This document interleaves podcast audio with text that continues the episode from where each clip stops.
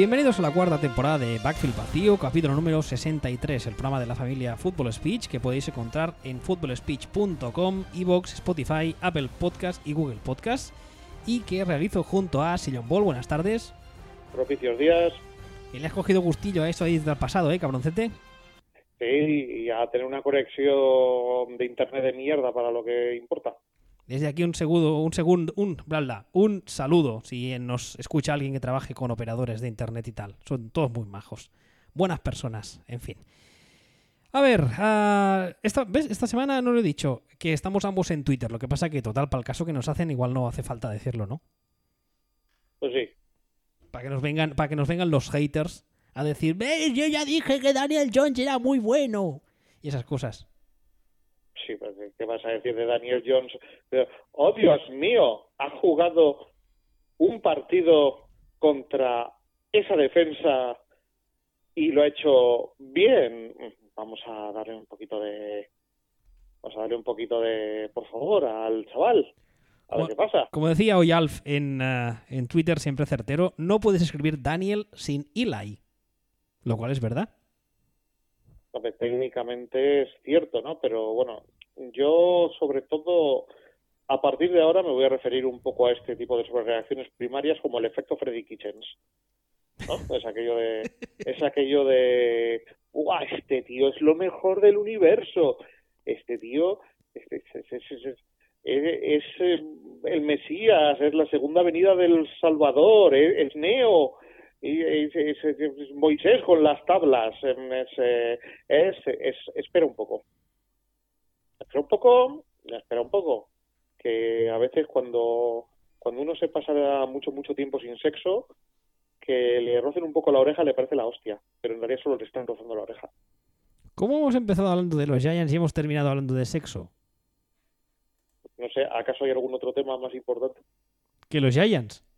No, que el sexo. Ah, no. A ver, los temas de, hoy. En primer lugar, tú has puesto aquí en el guion eh, un tema que me gustaría que me expliques y es que los Bills son los nuevos Dolphins. Los Buffalo Bills ahora mismo están con un cómodo 3-0, derrotaron la primera semana a los Jets 17-16. La segunda a los New York Giants 28 a 14 y la tercera esta semana a los Cincinnati Bengals 21 a 17. La verdad es que ninguno de los tres rivales eh, han sido rivales de, entidad, no nos vamos a engañar. Los Bengals siguen siendo para mí una de las grandes mentiras de esta liga, lo llevan siendo los últimos 10 años, por mucho que sus fans se enfaden cuando lo digo, especialmente por eh, el amigo pelirrojo que tienen ahí puesto. Pero tú dices eso, dices que son los nuevos Dolphins. ¿Por qué son los nuevos Dolphins los Bills? Porque mira, no sé si te acuerdas, pero el año pasado nos pasamos o empezamos al principio a decir, ojo, que los Dolphins pueden ser un equipo flojete o incluso malo, que va a estar a punto de meterse en playoffs o incluso dentro de playoffs sin ganar a nadie. Me acuerdo, sí. Bueno, pues este año esos son los Bills. Los Bills están 3-0, habiendo ganado a Jets, a Giants y a Bengals. Tienen ahora un partidito contra Patriots, pero tienen un calendario que sin ganar a nadie van a estar peleando por playoffs y ojo no se metan. Mira, ya que dices el calendario, lo tengo aquí, lo repaso. esta semana jugarán contra los Patriots en eh, casa. La siguiente jugarán en casa de los Titans. Luego tienen el bye. Luego vuelven a tener los Dolphins, los Eagles, los Redskins, los tres eh, en casa. Luego fuera de casa Cleveland y Miami. En casa Denver, fuera de casa Dallas, en casa Baltimore, fuera de casa Pittsburgh y New England y en casa para terminar contra los Jets. Mira, van 3-0 les quedan dos partidos con los Dolphins y uno más contra los Jets. ¿Vale? Que, habiendo visto lo visto, tranquilamente pueden ser eh, eh, tres, tres victorias más. Exactamente. Solo con eso ya estamos en seis victorias. Tienen un partido con los Titans, un partido con estos Eagles que tralará, un partido con los Redskins que da penita verlos, un partido con los Broncos que más o menos lo mismo, y un partido a final de temporada con los Steelers donde no me sorprendería nada que Steelers estuviera en el modo tanque en ese momento.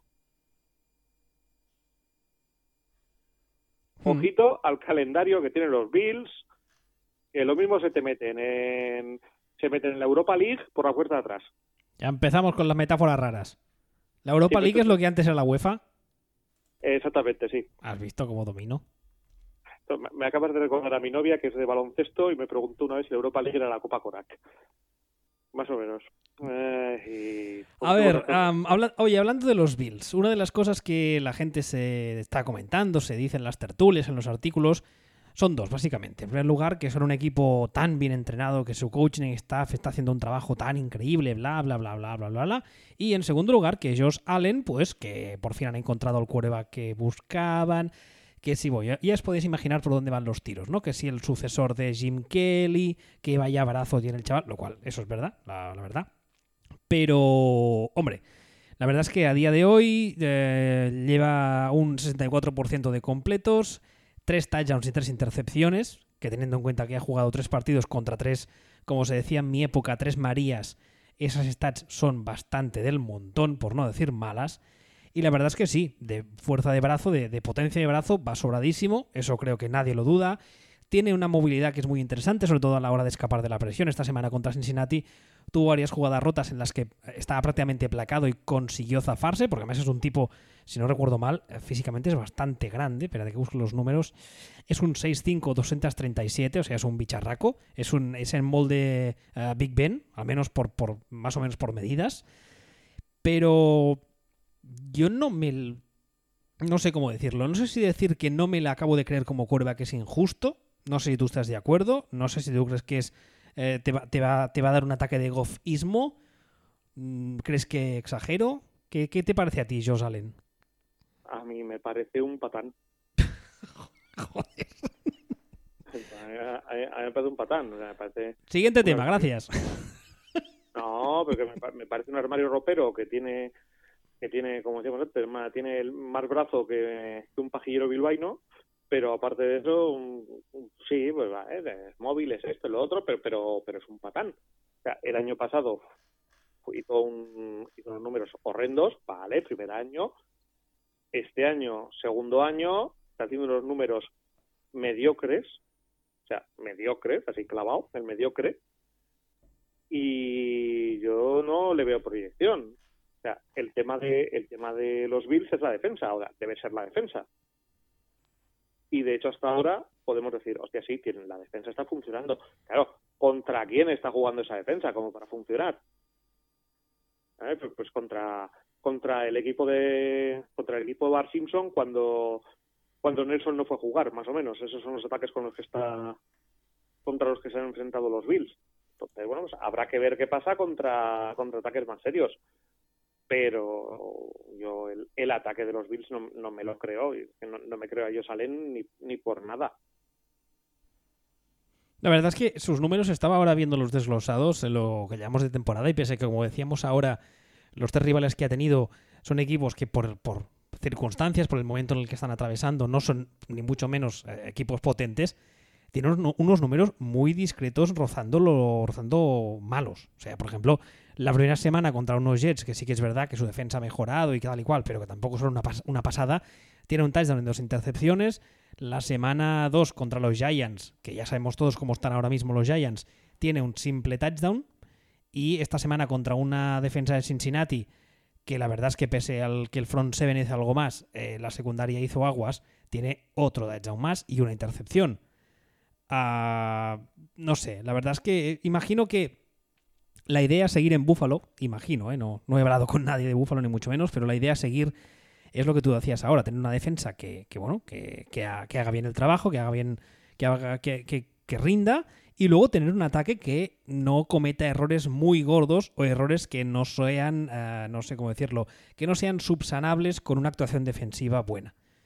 Pero la verdad es que yo creo que también es normal, hay que entender a la gente de Búfalo. A Búfalo le pasa un poco lo que le pasa a, Miami, lo que le pasará algún día, supongo, a Green Bay, lo que le pasará algún día seguramente a New England, que es que durante muchos años tuvieron ahí a lo que en esa época ni existía el concepto casi casi, que ahora se llama coreback franquicia.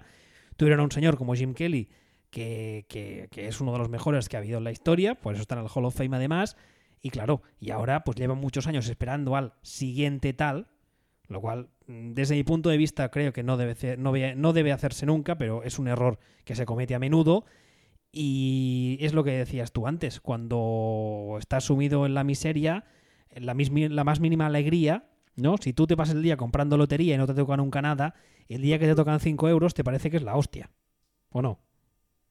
Sí, pues básicamente es eso. estás esperando durante todo tiempo un rayo de luz que cuando te, aparece un amago de rayo de luz piensas que es una fucking supernova, pero, pero bueno, pero, es lo que hay. O sea, no, de qué se debe reaccionar. De todas formas, vamos a ver. O sea, los Bills están 3-0 y no pueden ganar más que a los equipos contra los que se enfrentan. Es decir, tampoco podemos, tampoco podemos decir, no, sí, pero es que no, es que solo ganan a tal. Bueno, han ganado a todos. Han ganado a todos contra los que han jugado.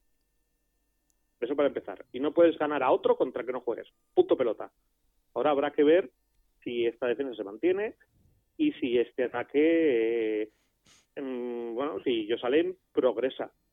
va, va progresando y se convierte en otra cosa pero pero bueno sobre todo yo porque el punto de partida era es que incluso aunque no progresen y aunque el ataque aunque la defensa sea solamente muy buena 7-9 para arriba el año, el año, pasado se trajo a Brian Dable, que es un señor que venía del staff de, si no recuerdo mal, de Alabama con Nick Saban. Además es tiene uh, background de, de, Belichick, por así decirlo, y se le trajo con la esperanza de que consiguiese sacar cosas positivas de Josh Allen. Sí que es verdad que desde que empezó la temporada, que solo han sido tres partidos, se le ha visto a Josh Allen mejor de lo que se vio el año pasado, pero claro, es como tú decías antes, el año pasado fue muy malo, con lo cual de momento está ahí, está en la ni frío ni calor cero grados. ¿eh? El chiste ese está ahí. Veremos cuando termine la temporada si realmente ha pegado una progresión o realmente ha sido igual de malo. Y también está, eh, si te parece, eh, con el calendario que viene, yo te voy diciendo y entre los dos decimos a ver qué partidos creemos que pueden ganar y cuáles pueden perder, a ver qué, qué récord nos sale a nosotros, ¿te parece? No, sí, bueno, sí, de hecho, tú sumas solo los que crees que van a ganar seguro. A ver, estos tres que ya llevan, que ya son tres. Entonces, que van a ganar seguro. El otro de los Dolphins son cuatro. El de los Redskins son cinco. El otro de los Dolphins son seis. El de los Broncos, que es en casa, siete ha sumado dos veces el de, eh, de los Dolphins, ¿puede ser? No, no, es que hay dos. La el, 20 de octubre es, es, eh, es eh, en casa y luego el 17 de noviembre es en casa de los Dolphins. Vale, vale, no, pensaba que había sumado dos veces uno de ellos, vale. O sea, los tres que llevamos, Dolphins 1, que ya son 4-0, o bueno, 4 victorias, perdón. Washington, 5 victorias. Miami otra vez, 6 victorias. Denver, 7 victorias. Steelers depende de cómo lleguen a ese momento de la temporada. Podría ser. O sea, sería 7, quizá 8. Y el último de los Jets, que serían 8, quizá 9. Lo que tú decías, más o menos. Eso, eso sin ganar a nadie. Mm, no. Eso teniendo rivales de muy poca entidad a día de hoy, sí. Eso sin ganar a nadie. Pues ojito con estos que, que de la forma más tonta, mm, a, lo mejor una de las plazas de Wildcard ya tiene dueño casi casi sin salir de sin salir de las cocheras. Y ahora mi pregunta es, ¿les conviene meterse en playoff? Yo creo que, a ver, entre quedar 7-9 o entre quedar 6-10 y meterte en playoff, te conviene meterte en playoffs, también por la cultura de equipo y por otra serie de cosas. Otra cosa es si me dices entre meterte en playoffs eh, y hacer 1-15, por decirlo de alguna forma, y poder coger en el pick 2 del draft una bestia parda, pues a lo mejor te conviene más eso, pero pero entre estar en la zona de ni fu ni fa y meterte en playoffs, joder, pues métete en playoffs. Yo, yo salen del que ahora hablábamos, a este año, o sea, esta temporada, la que estamos viviendo ahora mismo, es su tercer año. Con lo cual, el año que viene, eh, si la cosa no acaba de funcionar, ¿tú crees que los Bills eh, deberían hacer un pensamiento cuando termine esta temporada? Poniendo, poniéndonos, poniéndonos, poniéndonos en el peor de los casos, que es que este año realmente la cosa no funcione, incluso vaya, vaya mal, etcétera, etcétera. ¿Cómo, cómo, cómo? O sea, tú imagínate que lo que queda de temporada es eh, mediocre, incluso mala para Josh Allen, ¿vale? Cuando termine este año habrán pasado tres desde que llegó a la NFL. No, habrán pasado dos, ¿no? No, habrán pasado tres. Déjame. ¿Seguro? Déjame que mire. Perdón, perdón, este es su, es su segundo año, sí, perdón, culpa mía. Vale, entonces no he dicho nada. No he dicho nada, vale. Ah, ¿Algo más que quieras añadir de los, de los Bills? No, nada, sin más. Eh, lo que teníamos que comentar y lo hemos comentado. Vale, siguiente punto. ¿Será verdad la defensa de los Patriots? A los New England Patriots ahora mismo también están a 3-0. La primera semana ganaron los Jets 17-16. La segunda, me he abierto los. Perdón, me ha vuelto a abrir los Buffalo Bills. Y no son los Bills, son los Patriots. Perdonad, ¿eh? Cosas del directo. Entre eso y la tecnología que nos da, nos da por cierto sitio, madre mía. Volvamos a empezar. Decía, los New England Patriots también están 3-0. La primera semana ganaron con autoridad los Pittsburgh Steelers 33 a 3. La segunda semana tuvieron un entrenamiento con público ante los Dolphins 43 a 0. Y esta semana han ganado sin demasiados problemas a los New York Jets 30 a 14. Tú preguntas si será verdad la defensa de los Patriots. antes de que empieces tu argumento a favor o en contra, decir que esta offseason eh, yo escuché en varios programas y leí en varias webs que Belichick había filtrado, por así decirlo, a su entorno más cercano, que para él esta era la mejor defensa que había tenido en años y la más atlética. Ahora ya tú mismo, te dejo que rajes o no del Lord Sith. No, que a mí, a ese tipo de declaraciones y filtraciones me parecen mierda siempre son chorradas que se dicen en postemporada para que los periodistas hagan para rellenar para rellenar espacio. Hago, le hago cero caso. Pues me interesa más el hecho de que estén dejando a los equipos en cero. es que está, estamos en modo mm, Belichick haciendo pasar a la gente por debajo del futbolín. O sea, uno tras otro. Estamos en, estamos en modo peligroso. Y estamos en modo peligroso también porque si Patriots con el ataque que tienen, hacen esto en defensa, pues esta liga va a durar menos que la liga francesa de fútbol, que no sabes tú mucho de esto, pero que viene a durar semana y media, o antes de empezar y sabemos quién la va a ganar. Entonces, mm, llega un momento que un poquito de competitividad pues tampoco, pues tampoco viene mal, ¿no? Pero la cosa es que la defensa de Patriots desde, desde playoffs del año pasado hizo clic y lo petó. Y entonces y lo que me interesa o lo que me parece relevante es que aunque este año estén dejando a la gente en cero y a los que están dejando en cero básicamente son mierda, qué raro se me hace llamar mierda a los Steelers, por cierto. Eh, el año pasado estuvieron secando a equipos de verdad durante todos los playoffs. Entonces, claro, es un poco lo mismo que pasa con, con 49ers, por ejemplo, que 49ers también este año están defendiendo muy bien. ¿no? ¿Qué, vamos a ver en cuanto se crucen con otros equipos? Pues no lo sé, pero de momento acojonan. Además, es que aquí se, se, produce algo curioso. Antes hablábamos de los Bills y decías tú que podían plantarse en playoff sin haberle ganado a nadie y evidentemente no es el mismo caso.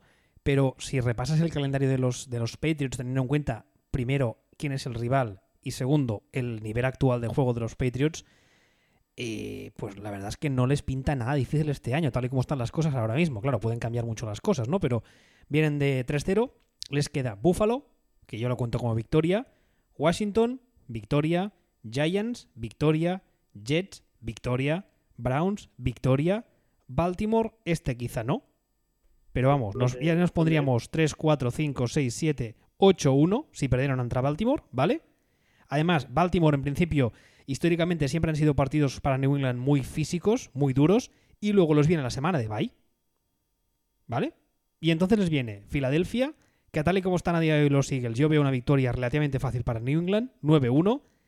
Dallas, este ya mm, me cuesta pensar. ¿Dónde? Este es en Foxboro. Victoria. Vale, 10-1.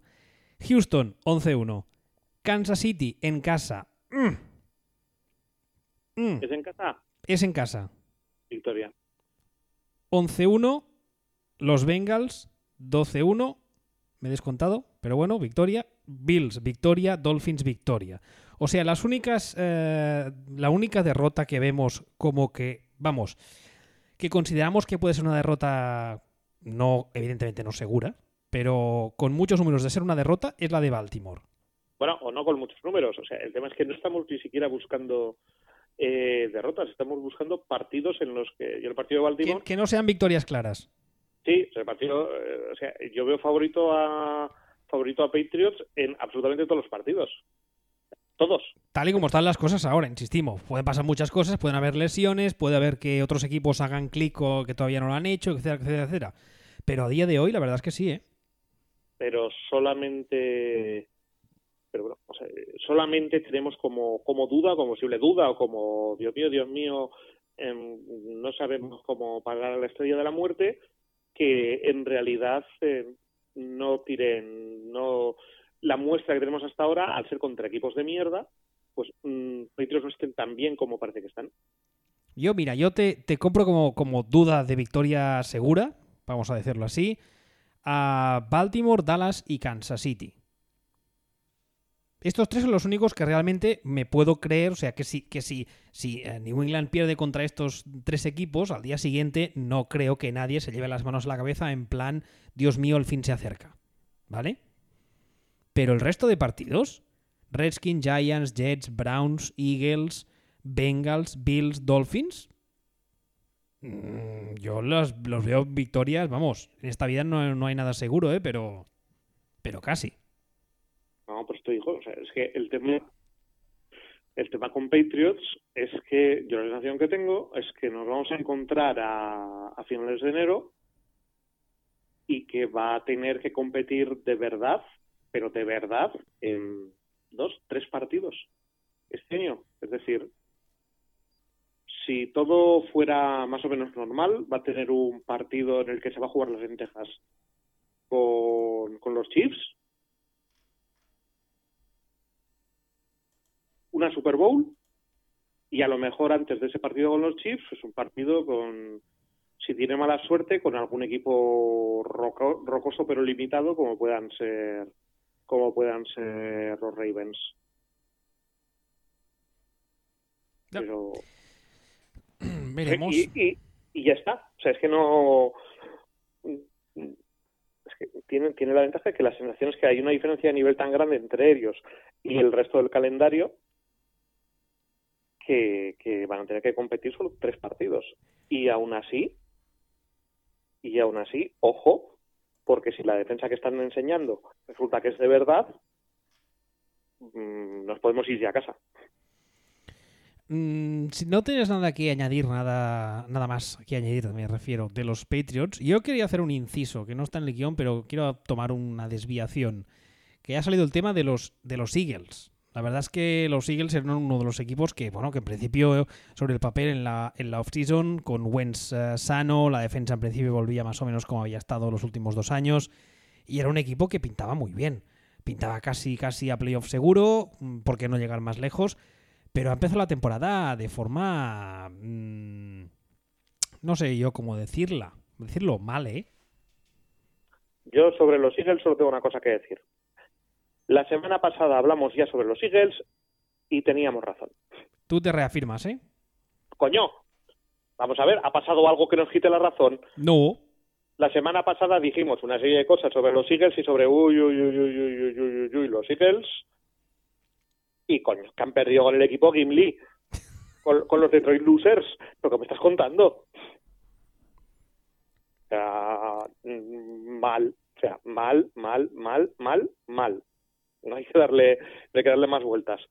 O sea, si, si decimos algo y poco a poco lo que va pasando resulta que nos va dando la razón, pues nada, pues hacemos la de Magic Andreu, nos ponemos aquí una, una medallita y tiramos adelante. ¿Tampoco quieres, quieres ah, decir algo ya que estamos de los Lions? Pues, mm, no, que me parece una castañita y que manda narices, manda narices perder con ellos. Tampoco, y también que, que me encanta la gente de los Eagles y cómo van crucificando a sus propios ídolos en cuestión de minuto y medio. ¿Te refieres al vídeo del señor del incendio? Uy, por ejemplo, buah, pues se tiene gracia. Y más gracia, por cierto. Excelsior, eh, Agolor, contestando y diciendo que quiere localizarle para, inventar, para, para invitarle a un partido.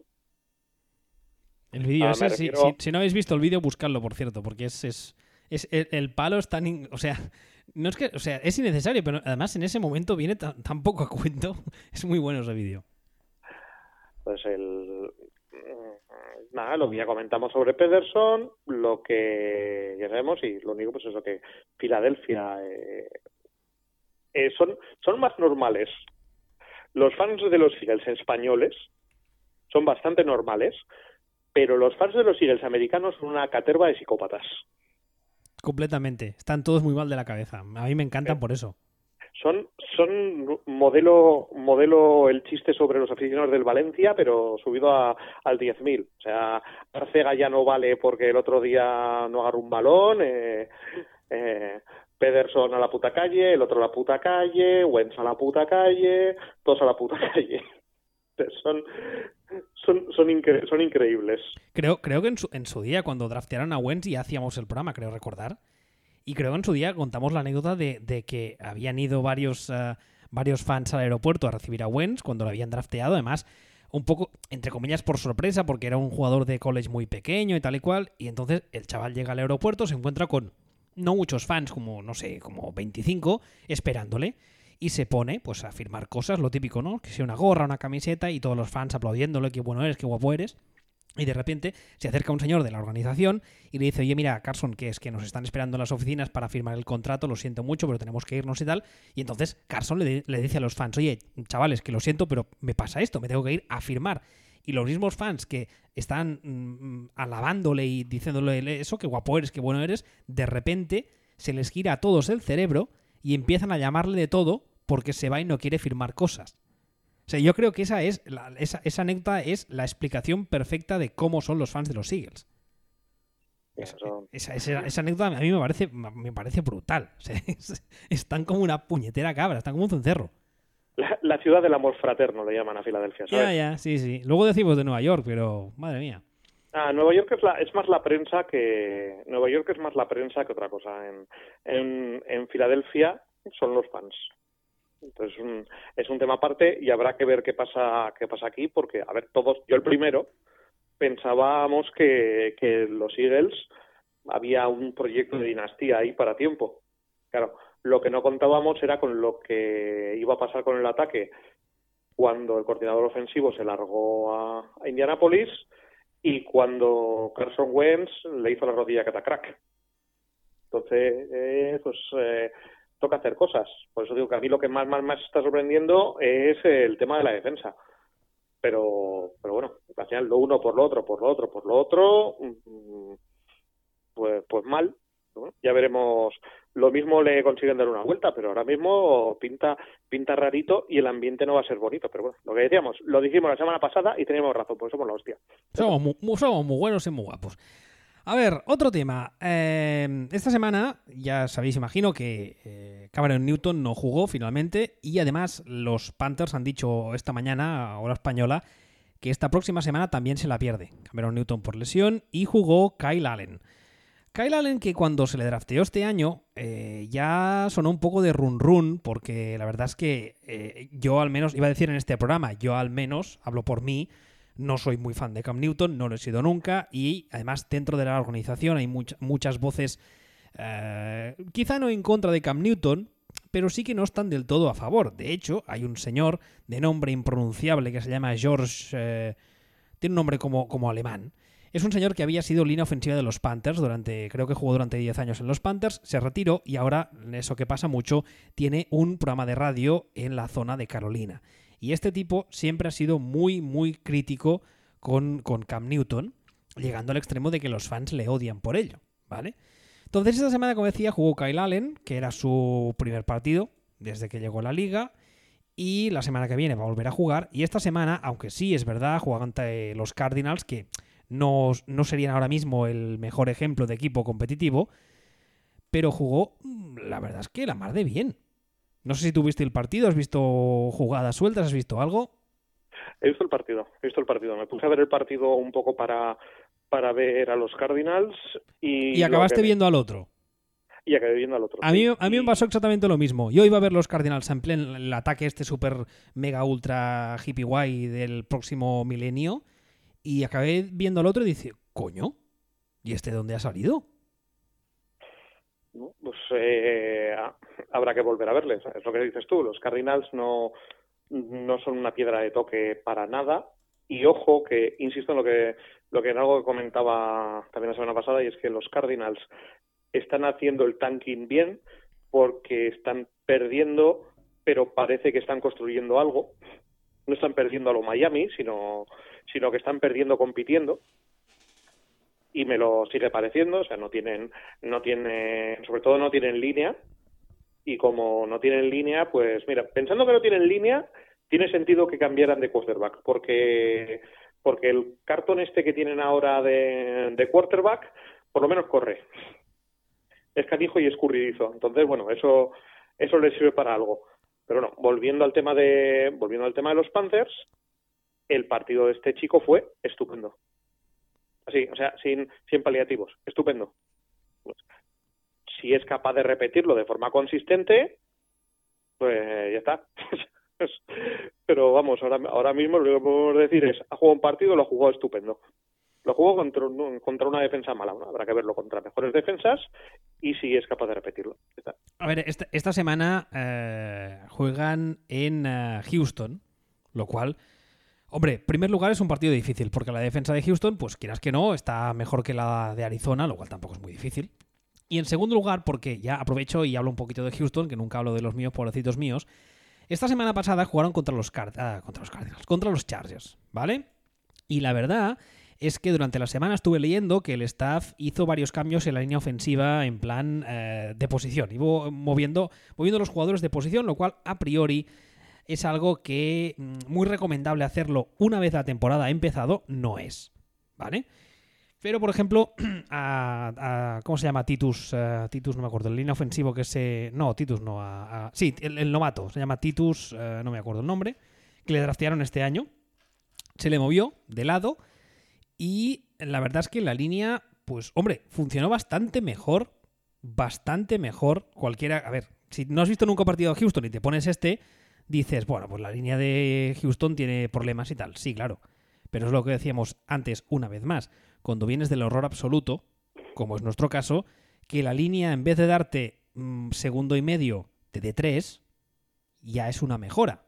Y yo creo que el hecho de que Houston esta semana haya ganado el partido, pues eh, con cierta, no diré comodidad, porque el resultado es bastante justo, 27-20, pero hay momentos en los que el ataque se le ve fluido, lo que siempre reclamo yo y que hasta ahora no, habíamos visto, se le ve continuidad, se le ve fluido y sobre todo, una cosa muy positiva es que a Dishon Watson se le ve más cómodo que de costumbre. Lo cual, pues, es lo que debería ser, ¿no? es una de, mis grandes reclamaciones. Pole a este chaval algo de línea y verás de lo que es capaz, como creo que hemos visto esta semana. Con lo cual, volviendo al tema inicial, que era el de Kyle Allen, hombre, esta semana le viene una piedra de toque bastante dura ante Houston en casa de Houston. Si esta semana, mm, pregunto, con toda la mala intención del mundo, si esta semana Kyle Allen hace un buen partido, aunque no gane, pero hace un buen partido y la semana siguiente te dicen, vale, Cam ya está sano, ¿vuelves a meter a Cam? Yo no. Ya me imaginaba, ya me imaginaba que dirías eso. Yo no, pero yo también por la situación contractual de, de Cam Newton, este tipo de cosas. O sea, Cam Newton eh, el año que viene tiene un coste salarial de cap de 20 millones. Esto es algo que también hemos venido comentando. El estatus eh, contractual de Cam Newton que lo hace traspasable o cortable. Tiene el año que viene un coste salarial de 20 millones, pero si se le corta, su, su death cap, su, su dinero muerto, sería de solo 5. Es muy, muy, muy, muy, muy cortable en su último año de contrato. Entonces, mm, si yo fuera los, si yo fuera los Panthers, supiera que Cam Newton está, que lamentablemente está dando todos los síntomas de que no va a volver a ser lo que era, prescindiendo de si cuando era lo que era te gustara más o menos, lo que está claro es que ya ni siquiera es aquello. Mm, yo probaría. Yo probaría mientras mientras este chico no haga no haga nada que haga evidente que hay que poner a Cam Newton por lo que sea, pero vamos, de entrada, pruébalo. O sea, tira para adelante y a lo mejor te encuentras con una solución que tal vez no esperabas tener justo cuando, en el mejor momento, cuando te viene perfecto cortar a Cam Newton. Aparte es que yo la, sensación que tuve viendo el partido de los, de los Cardinals y de los Panthers es que este chaval hacía lo que creo que llevan años eh, queriendo hacer o intentando hacer en Carolina. Y es que tener un ataque que mueva las cadenas, que no haga grandes florituras, pero que bueno, que haga buenos drives, que te anote y tal y cual, y teniendo la defensa que tiene. Entonces, yo creo que, que, esta semana lo vieron, insistimos, ya hemos dicho varias veces, que el rival que tenían esta semana no era, no es el más adecuado para servir de baremo. Yo creo que la, piedra de toque de estos, eh, Panthers perdón, y de Kyle Allen viene esta semana. Veremos, veremos qué pasa, pero la verdad es que de, repente un partido que para mí tenía poco interés, porque la verdad es que yo, yo, pensaba que Houston les iba a pasar por encima sin tener a Cam y tal y cual, ahora mismo tiene muchos más intereses que el, que el mío propio, por así decirlo. Ojo, a ver, que yo es que, aunque el chaval juegue mal, salvo que sea un ridículo espantosísimo, yo dejaría. es que estamos hablando de un, de un chico que, que va a ser su segundo, su segundo partido. O sea, estamos hablando de un chico. Estamos, estábamos antes hablando de, de otros diciendo no, de ellos salen, no, es que es su, su segundo año y tal y cual, no sé qué. O sea, antes comentábamos en, en Twitter sobre tu whisky, es que el primer año esto y lo otro, no sé qué. estamos hablando de un chaval que ha salido su primer partido y lo ha reventado que no ha jugado bien, lo ha reventado. Pues, pues es que aunque juegue mal, aunque el partido se pierda, aunque esto eh, te, acaba de te acaba de enseñar algo. llevamos toda la semana hablando del quarterback fucker Gacholicius nuevo que tienen los Jaguars. Toda, toda la semana hablando de Minshew llevamos. Pues eh, pues es que este ha jugado el, digamos, el doble de bien que, que Minshew. Vamos a, vamos a, vamos a darle cancha. O sea, te digo, aunque juegue mal, vamos a darle cancha porque es que lo mismo, lo mismo los Panthers han encontrado oro sin, sin buscarlo prácticamente. Por cierto, un detalle, un error que he cometido y es que Kyle Allen no es del draft de este año, es del anterior, pero vamos, el año anterior jugó un partido es un undrafted y eh, su formación eh, colegial es eh, Texas AM y Houston Cougars, que son dos ofensivas conocidas por ser ofensivas abiertamente inclinadas hacia el pase. Con lo cual, lo que tú decías ahora, quién sabe, oye, igual han encontrado aquí un diamante en bruto. No, o sea, es que el partido lo han jugado, no, ha, apuntado, no ha apuntado maneras, ha jugado un partido excelente. De hecho, hay, hay, una, hay una cosa, perdona que te corte, hay un par de jugadas que son las que, como te decía antes, ¿no? Yo, yo fui a ver el partido con la intención de ver, de ver el superataque cósmico de los Cardinals y de repente me encontré con lo otro. La jugada que, en, el momento que, del partido que yo digo, hostia, ¿y este chaval quién es? Hay un par de pases que además repite el. No sé si repite la ruta la jugada, que lanza como una especie de post al medio con el aire suficiente para pasar por encima del linebacker, que la coja el receptor y que quede por delante del DB que además esos pases son pases muy complicados de hacer, mm, ni siquiera los veteranos los hacen bien siempre, que ah, el primero que tiras en plan, ostras, este crío. Y es en el momento en el que digo, mm, Arizona, vale, vale, muy bien. Carton, como tú decías antes, ya, vale, ya lo he visto suficiente, voy a ver al otro. O sea que, bueno, insisto, esta semana cobra especial interés el partido ante Houston. Sí, sin duda ya que estamos, hablamos, mm, ¿te, parece hablar un poquito más de Houston? Ni que sea un poquito, no sé si tú les has visto mucho, no, si tienes alguna opinión formada al respecto. Sí, los he visto, pero cuando estamos hablando de cuando estamos hablando de los Texans es directamente, espera, me voy a me voy a vaciar el vajillas y te dejo que hables tú. Bueno, básicamente, ya lo he dicho antes, esta semana la línea ofensiva, en vez de ser eh, cáncer de sida espacial, fue melanoma. Entonces, yo creo que se notó muchísimo la diferencia en cuanto a que a este ataque solo, solo no hace falta que le den 18 segundos a, a Watson. Solo hace falta que le den un poco de tiempo, un poquito, solo un poquito. y una vez más demostró mm, la calidad que creo que todos tenemos claro que tiene. O sea, lo que hace este, lo que lleva este año este chico haciendo los dos últimos años, teniendo en cuenta que sus ataques alrededor, no hablo de skill players, ¿eh? hablo de línea ofensiva especialmente, bueno, es que línea ofensiva y, corredores, porque este año parece que la, eh, el, fichaje de, Carlos Hyde también ha servido. Pero lo que lleva haciendo los dos años, anteriores eh, era, era, era de récord. Era de récord. Y además es que esta offseason tuviste, tuviste un sustito porque tuviste a Andrew Luck, que es un tío que juega en la misma posición, en la misma división, con el mismo problema que lleva de Watson desde que llegó en la liga. Si es verdad que Watson es más joven, vale. Pero el problema es exactamente el mismo. Exactamente el mismo. Que era un quarterback piñata. Y Lack te dijo, oye, hasta aquí hemos llegado, lo dejo. Entonces, tienes ese precedente tan cercano en todos los aspectos. Yo creo que lo suyo sería empezar a romperse, con perdón, los huevos, porque si la línea que tienes no funciona, haz algo. Haz algo para que funcione. Es tu puto trabajo.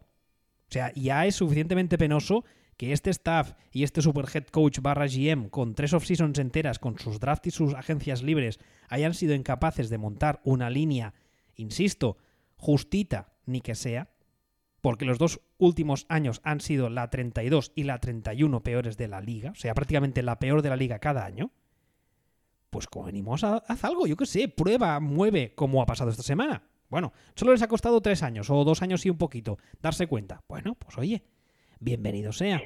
Que por cierto, hay un par de jugadas. Creo que hay una de un touchdown de, con un snap, ah, que es un snap penoso, creo que es en shotgun, del center al que esta offseason renovaron por un potosí de dinero. Que dices, hombre, pues si ya el center este no me gustaba, después saber, saber después que le estamos pagando una morterada y que encima haga estas cagadas, pues muy tranquilo no me deja. Pero bueno, no me voy a quejar mucho que esta semana estoy contento, que encima hemos ganado los Chargers, que es un rival muy complicado. Mm, bueno, si jugaran todos, sí. de los Chargers ya ni... Yo de los Chargers ya ni hablo, porque es, que es volver a hacer el chiste del cementerio indio. No, no, lo, de los Chargers es algo, o sea, se escapa a toda explicación. Eh, eh, o sea, es, es, está a la par de nuestras pesquisas con la, con la tecnología a la hora de grabar este programa peor, están peor. Es, es, es, brutal, ¿eh? Yo, yo, lo que pasa es que hay, hay un momento en el que tienes que empezar a plantearte algo y es el tema de la preparación física. No, yo no sé, no sé si es tanto eso o que una vez le dieron la mano a Carlos Sainz y se les pegó. Pero, pero es, es, ese rollo. No, no, pero ahora hablando en serio, o sea, yo no sé, no sé cuál es el problema. No sé si es el campo de entreno en el que entran habitualmente. pero es que han cambiado, es que han cambiado de ciudad, han cambiado de ciudad, han cambiado de instalaciones. Pues yo pensaba, será el campo de entrenamiento, porque han cambiado de instalaciones y siguen igual. Mm, habría que repasar, habría que repasar el staff. El cuerpo técnico. También. Oye, pero si llevan, llevan 10 años con la misma mierda. Ya, ya. Es que, es que de verdad que no, no tiene explicación lógica, racional. Es un caso fringe total. en fin, creo que de Texans, creo que no hace falta, no hace falta de ser nada más, como decía aquel otros temas que teníamos en el guion. A ver, esta semana. Eh... perdón, perdona, pero me, me, está dando la risa solo, pero estoy imaginando el, el anuncio en ESPN. Eh, Los Ángeles Chargers contratan nuevo responsable científico Walter Bishop. con, la vaca, evidentemente. Más o menos. esta semana, uno de los ah, partidos de la semana, valga la redundancia, era el que enfrentó a los Baltimore Ravens contra los Kansas City Chiefs. Porque ya sabéis que Mahomes, evidentemente, ya le teníamos todos fichados del año pasado. Pero esta semana, ahí esta semana, esta temporada, perdón, Lamar Jackson, el quarterback de los Ravens, empezó, ha empezado el año de forma espectacular. Entonces, pues era uno de los duelos de la semana. Ah, primero, ah, ver a dos equipos que están en un muy buen momento de forma y que si todo sigue igual, tengamos madera, eh, van a estar ahí luchando por, mm, por la AFC o los playoffs de la AFC.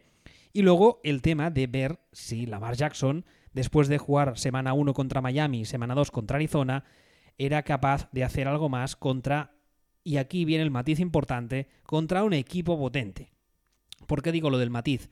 Porque decir una defensa potente en el caso de Kansas City tampoco sería verdad. No, ese es el, ese es el problema a la hora de diagnosticar o de, o de saber dónde está Lamar Jackson y dónde están los, los Ravens.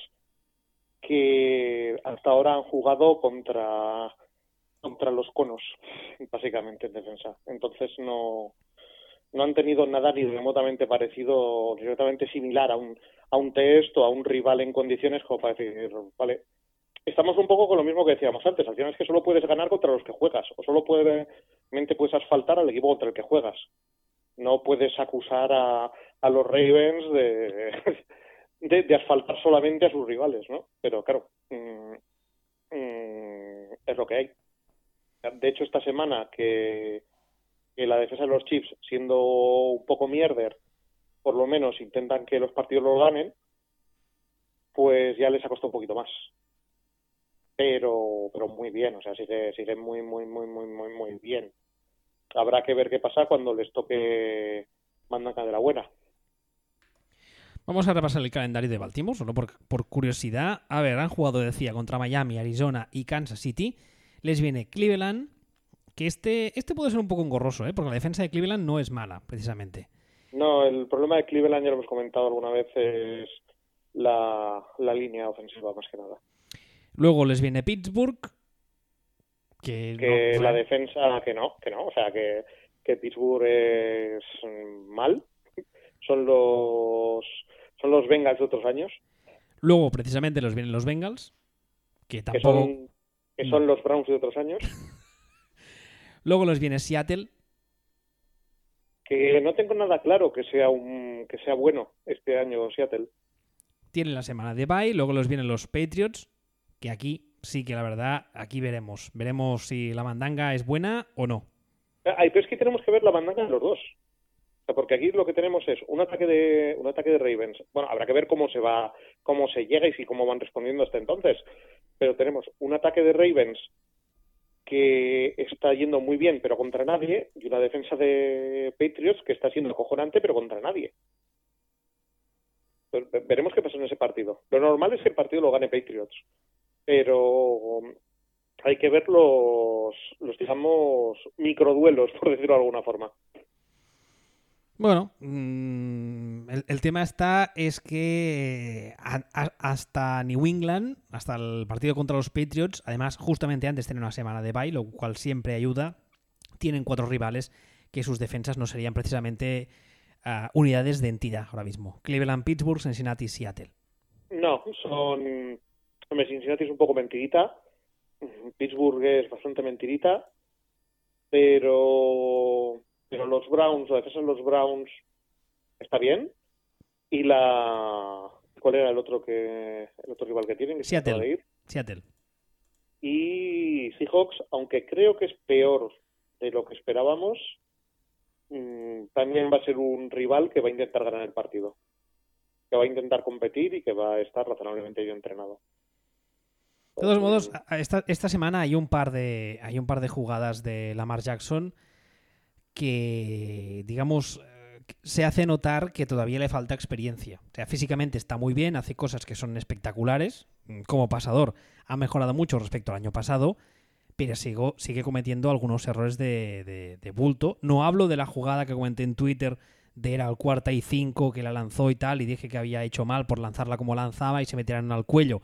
Una vez más, siempre que digo estas cosas, ya lo dije en Twitter, hablo desde el punto de vista solamente de técnica de quarterback. La técnica del quarterback en ese paso es horrible porque está lanzando con tres tíos encima, cayendo hacia atrás y la suelta. ¿Tenías que hacerlo? Pero no, pero no tiene, pero tenía que hacerlo, no podía hacer otra cosa. Evidentemente tenías que hacerlo, pero no estoy, no estoy analizando eso, no estoy analizando la, la jugada ni el momento del partido, estoy analizando simplemente la técnica. Coño, pero es que estás, un poco como criticando la técnica de natación de crawl de Leonardo DiCaprio al final de Titanic cuando se estaba ahogando el tío. hay, un momento para cada cosa. Cojonadas. Pero da igual. Eh, durante el partido hay varias jugadas en las que dices. Eh". No sé explicarlo mejor. Eh". Pero bueno, oye, ya dijimos que esta temporada la teoría era que fuese a más. Durante la offseason se dijo por activa y por pasiva que los Ravens habían diseñado una ofensiva a su medida, ajustando el playbook al máximo, y las dos primeras semanas fueron, fueron espectaculares, con lo cual ninguna, ningún tipo de crítica ni de queja.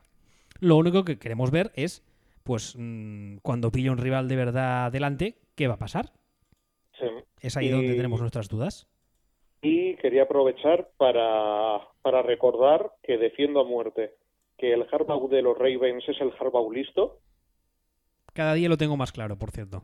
A muerte. Y que y recomiendo a quien no lo haya visto que, que busque el vídeo de la respuesta que da en rueda de prensa a por qué se ha jugado los cuartos downs cuando se los ha jugado y las conversiones de dos puntos y esto y, y su relación con lo que le ha dicho el departamento de analytics y todo porque es amor. Es amor es, es escuchar a un entrenador a un head coach que sabe lo que está haciendo sabe por qué lo está haciendo cuando no está haciendo caso a los datos sabe por qué no lo está haciendo y lo argumenta y es irreprochable es una maravilla. No sé si lo has visto no no lo he visto no más o menos, más o menos explica explica que él sabe perfectamente qué le da más estadísticamente más, más opciones de ganar, que luego eso lo, lo confronta con lo que él está viendo en el partido. Es decir, por decirlo de alguna forma, eh, en teoría, tú tendrías que intentar eh, jugarte todas las conversiones de dos puntos. Porque en teoría, eh, vas a convertir más del 50% de, de estas oportunidades, lo que quiere decir que estadísticamente siempre te interesa intentar la conversión de dos puntos porque vas a convertir más puntos. ¿Correcto? Sí. Pero tú, como entrenador, hay veces que sabes si tu, si tu línea está hecha mierda, si la defensa rival se te está comiendo, si tu quarterback se ha dado un golpe en la cabeza, si en realidad lo que te interesa para amarrar el resultado es solamente ese punto extra.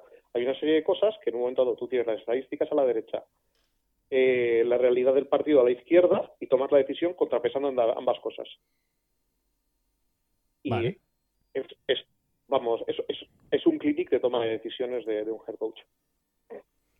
a ver, ya dije que la semana pasada la actualidad nos hacía el programa y parece que esta semana no nos lo hace, pero pero nos está ayudando. Justamente acabo de leer una noticia en RotoWall diciendo que ah, Cam Newton tiene una lesión de esta, este huesecito que se llama Liz Frank, que está ahí en el pie, la parte baja de la pierna. No, sé nunca exactamente dónde está, pero bueno, es un huesecito muy pequeño que, es muy, por, muy por culero. Sí, sí lo es, sí.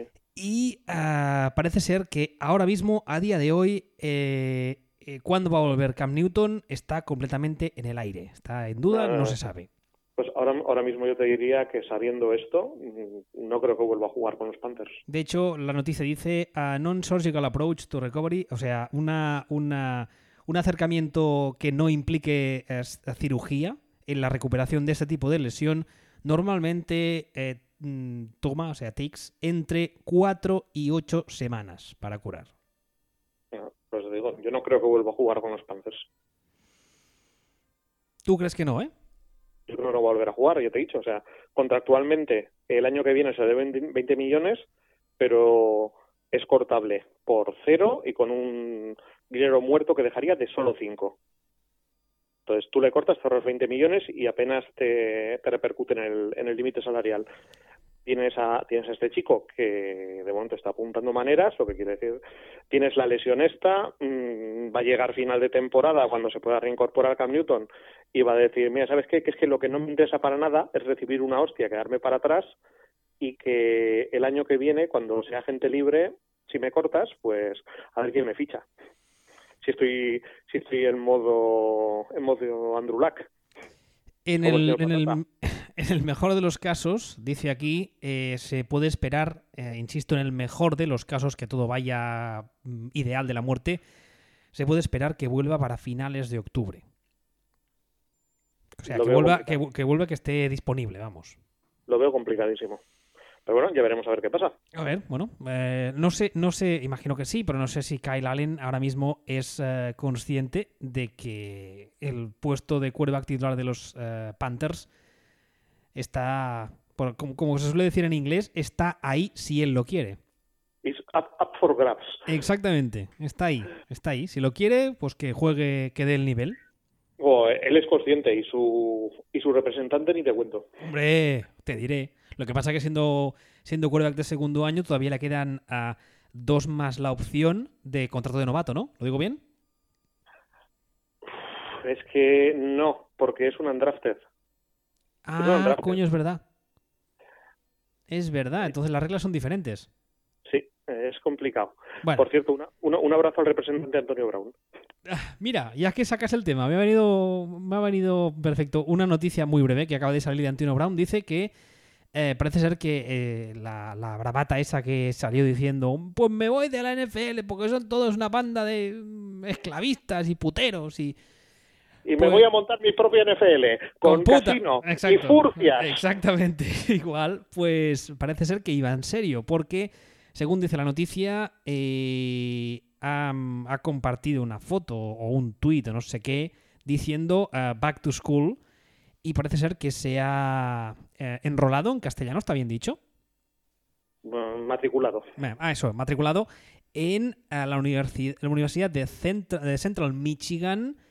Eh, las clases, o sea, la, carrera, por así decirlo, es English Class. o sea, nada, te matriculó un mes antes de que le cortaran y es, un, y son cursos a distancia. Bueno. Eh, postureo mediático. Bueno, y más cosas. los Steelers esta semana también jugaron. Quizá podríamos hablar de ellos. Más que hablar de ellos, hablar de Mason Rudolph. ¿Qué te parece? Que habrá que verle. Estamos en las mismas.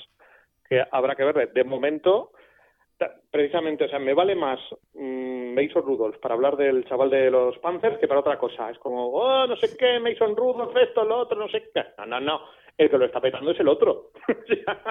¿Qué, me estás contando?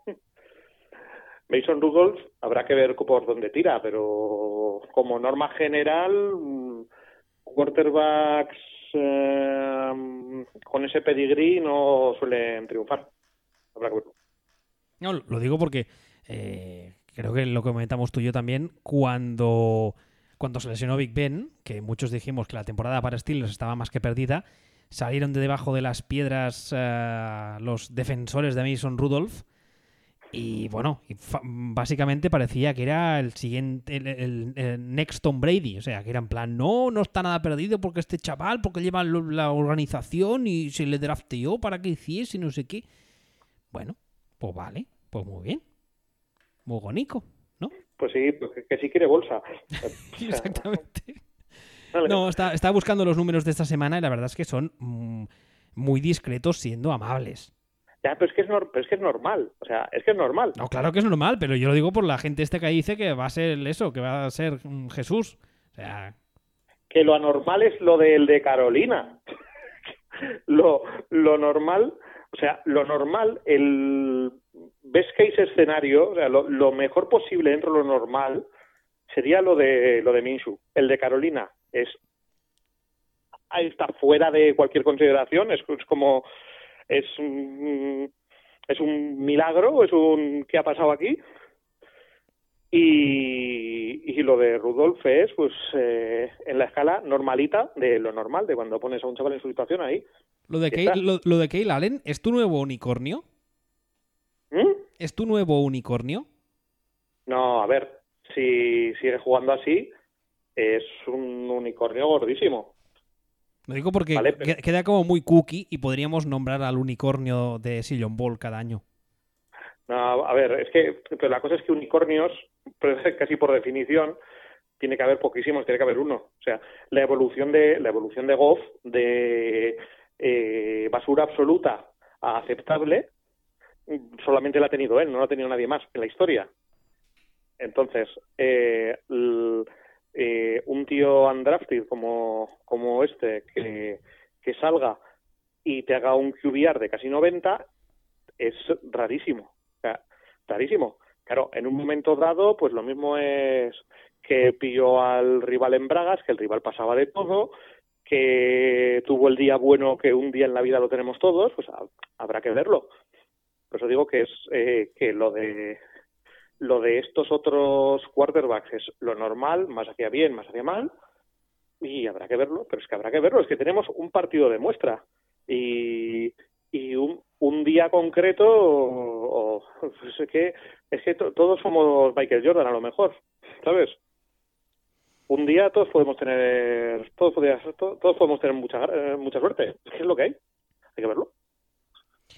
Antes de cerrar, eh, antes he sacado un poco el tema, no sé si, ahora hablando un poco más en serio, no sé si querías decir algo de Daniel Jones o... No, estamos, estamos en las mismas.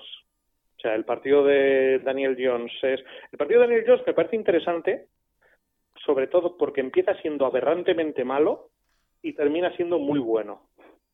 Hay, hay una cosa muy clara, que si ves el partido te das cuenta enseguida, que yo creo que es uno de los motivos, si no el motivo principal por el cual se decide sentar a, Eli y meterle ya a él.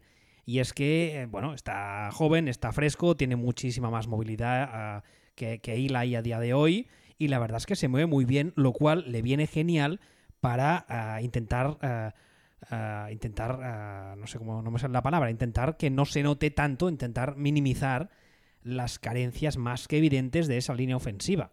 Entonces, se le ve muy bien corriendo. Además, una de sus cosas buenas es eh, los lanzamientos en carrera, lo cual durante el partido tiene un, tiene un par que está muy bien.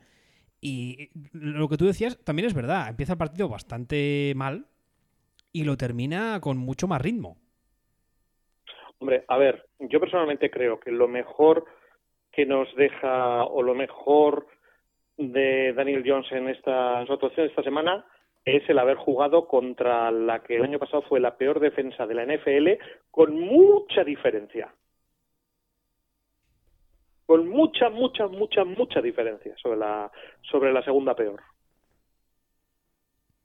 Entonces, volvemos a lo mismo. Le hemos visto un partido. Le hemos visto un partido contra la que hasta hace nada eh, ha sido mm, la Cono Defense por antonomasia vamos a, ver qué pasa.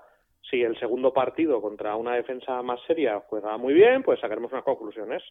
Si el segundo partido contra una defensa... ¿Contra qué juega la semana que viene, por cierto, los Giants? Eso voy a comentarte. La semana que viene juegan ah, en casa contra Washington, lo cual es un partido que para ir cogiendo ritmo como novato está muy bien. La siguiente juegan en casa también, pero contra los Vikings, que esta ya será un poco peor. No, esa, ya le va a tocar más las narices, sí. Y luego le toca irse a Foxboro contra los Patriots. Pues qué divertido. Pero luego tiene en casa los Cardinals, viaja a Detroit, que estas dos, pues hombre, en principio no, no creo que le pongan muchos aprietos. Nah, pero para entonces ya sabremos cosas. O sea, aquí lo importante ahora mismo son los, los tres próximos partidos. Son tres partidos además que, ah, que eh, eh, van, van escalando en cuanto a dificultad defensiva rival. Sí, más o menos. O sea, vamos a, son tres partidos que van a ser muy prácticos, pero vamos a poder sacar muchas conclusiones. Washington es... Minnesota es... Eh, y New England, en principio, si se mantiene lo que hemos dicho antes y teniendo en cuenta lo que hemos visto hasta ahora, es... Uf. Sí, no, no. O sea, Washington es basura absoluta. Washington no sé si somos conscientes de hasta qué punto es basura ese equipo ahora mismo. Es muy basura. Eh, dilo, dilo, dilo, dilo, va, que te estás muriendo de ganas. Que Trubisky Ibas por ahí, ¿verdad, puto? No. No, ¿qué va? Hombre. ¿Qué va? No, ¿qué va? Y, y luego y luego posteriormente, Vikings pueden ser una buena defensa, pero están siendo una muy buena defensa. Mm, quiero decir, vamos a ver un poquitín cositas de todo para, para sacar conclusiones. No olvidemos también que la línea la línea de Giants este año está funcionando muy bien. Está funcionando mejor. ¿Está funcionando bien o muy bien? Mejor. Eh, mejor que el año pasado. Muy bien tampoco.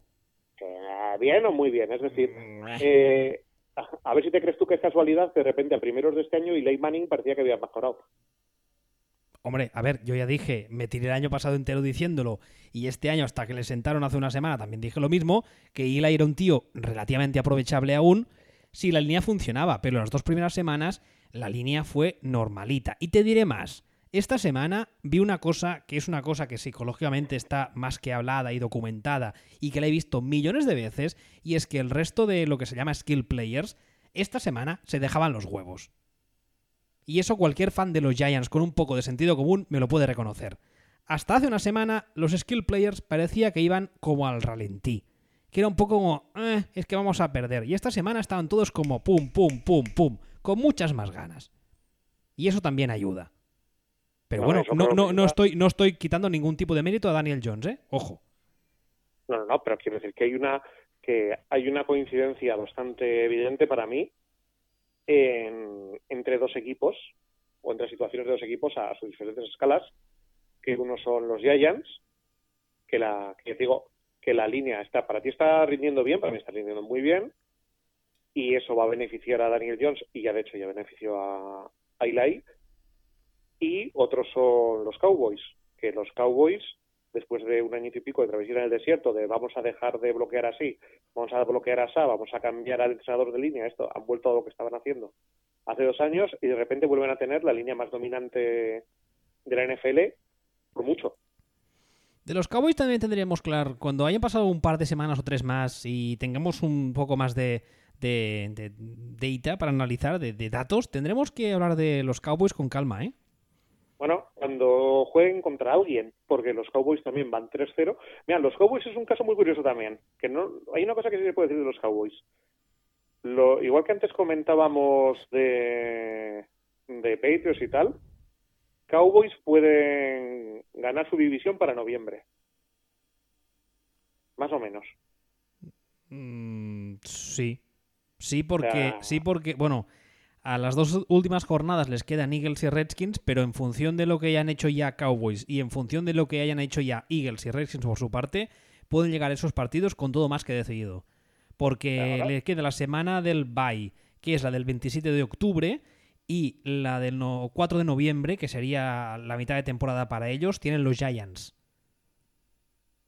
Eh, Cowboys tienen en esa división comentamos, si te, si te acuerdas, o, hice el chiste hace unas dos semanas, de que eh, el jugador más importante para saber si los Cowboys optaban o no, o iban a ganar o no la división de tres en playoffs, no era Carson Wentz, vamos, no era ninguno de los suyos, ¿no? Bueno, pues ya sabemos que Carson Wentz y, y los Eagles en general están más bien de que no.